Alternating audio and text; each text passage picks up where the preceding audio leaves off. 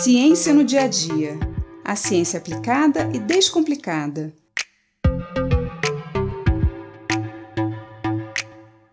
Você curte uma comida bem picante? Ou prefere sentir o sabor da pimenta, mas sem a ardência? Você já percebeu que alguns alimentos picantes nos trazem a sensação de que a nossa boca está queimando? Enquanto outros parecem que entram pelo nariz e nos fazem até chorar? Pois é.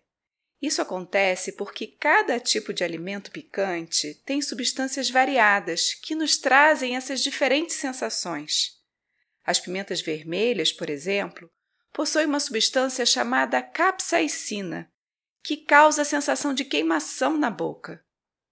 Já outros alimentos picantes, como a mostarda, o rabanete e o wasabi japonês, possuem uma outra substância, chamada isotiocianato de alila, também conhecida como óleo de mostarda, que traz a sensação de ardor nas narinas e nos olhos. Mas como essas substâncias nos causam essas sensações? Nós possuímos uma série de receptores nas células da pele e das mucosas, responsáveis por enviar as mensagens do meio externo até o cérebro. Alguns desses receptores, por exemplo, são estimulados pelo calor. Quando tocamos em algo quente, ou mesmo quando a temperatura do ar está alta, esse estímulo, no caso o calor, é captado pelos receptores e caminha através dos neurônios até o cérebro. Quando essa informação chega ao cérebro, ele então envia comandos para o nosso corpo responder a esse estímulo externo. O reflexo que temos de tirar rapidamente a mão de um objeto quente, ou as reações ao calor, como suor e vermelhidão da pele, são exemplos dessas respostas. O suor ajuda a diminuir a temperatura do corpo, aumentando a perda de calor para fora. Além disso, nossos vasos sanguíneos se dilatam, levando mais sangue para a superfície da pele, para facilitar também a perda de calor. Por isso, quando está muito calor ou quando nos queimamos, a nossa pele fica mais vermelha. Mas e a pimenta? Quando nós comemos pimenta, a capsaicina, aquela substância que causa o ardor, se liga aos receptores de calor que temos nas mucosas que cobrem a boca, os lábios e a língua. Esses receptores enviam então para o cérebro a mensagem de que estamos nos queimando.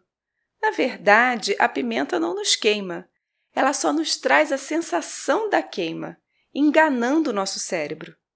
E assim, o nosso corpo tem as mesmas reações de como se estivéssemos nos queimando, como o suor ou a vermelhidão na pele. Uma outra substância do mesmo grupo da capsaicina é a zingerona, encontrada no gengibre, que causa também uma sensação bem parecida de ardência na boca. Muitos pratos bem picantes da culinária indiana, por exemplo, não tem necessariamente pimenta, e sim muito gengibre. Podemos sentir ardor também manipulando esses alimentos, porque esses receptores estão distribuídos em toda a nossa pele. É preciso ter cuidado principalmente com as sementes das pimentas, onde há maior concentração de capsaicina. As substâncias presentes na mostarda, no rabanete e no wasabi japonês agem de forma diferente. São moléculas mais voláteis e evaporam facilmente. Elas flutuam dentro da nossa boca, chegando até a cavidade nasal, por dentro da boca, quando expiramos. Por isso, quando comemos esses alimentos, sentimos uma ardência maior nas narinas e nos olhos, e não tanto na boca. Lágrimas e coriza também são reações bem comuns aos alimentos picantes. É uma forma do nosso corpo colocar para fora o que estiver causando essa irritação. Uma outra reação do corpo a essa sensação de queimação é a liberação de endorfina. O nosso cérebro libera endorfina quando sentimos dor. É um analgésico natural. Além de diminuir a dor, a endorfina também traz uma sensação de prazer e euforia, diminui o estresse e pode ter um efeito calmante. É o que liberamos também quando praticamos exercícios físicos bem extenuantes, como a corrida.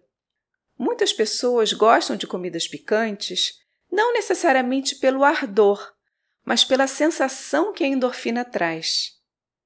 Além da alimentação, As pimentas também têm sido utilizadas há milhares de anos para fins medicinais. Hoje em dia, a capsaicina é utilizada como analgésico tópico, na forma de cremes ou pomadas. E alguns estudos vêm demonstrando que o consumo de alimentos picantes pode reduzir a incidência de doenças como câncer e doenças cardiovasculares e respiratórias. Essa relação pode estar ligada à ação antibacteriana dessas substâncias, contribuindo com a nossa flora intestinal e ajudando no combate a essas doenças. Então, se você curte uma comidinha apimentada, aproveite sem culpa. Mas se exagerar na quantidade, nada de beber água, só vai piorar a situação. A capsaicina e as outras substâncias que trazem essa sensação de ardor são oleosas e por isso não são solúveis em água. Ao invés de lavar essas substâncias da nossa boca, a água só vai espalhá-las ainda mais e aumentar a sensação de dor. O ideal para reduzir a ardência são alimentos ricos em compostos que também não se dissolvem na água, como pão, arroz e leite ou derivados, como iogurte. Esses alimentos dissolvem as substâncias picantes e podem inclusive desconectá-las dos receptores da boca, aliviando a sensação de queimação. Tenha sempre uma dessas opções ao lado do seu prato picante favorito. E bom apetite! Eu sou Mariana Guinter, bióloga e professora da Universidade de Pernambuco, e esse foi mais um Ciência no Dia a Dia.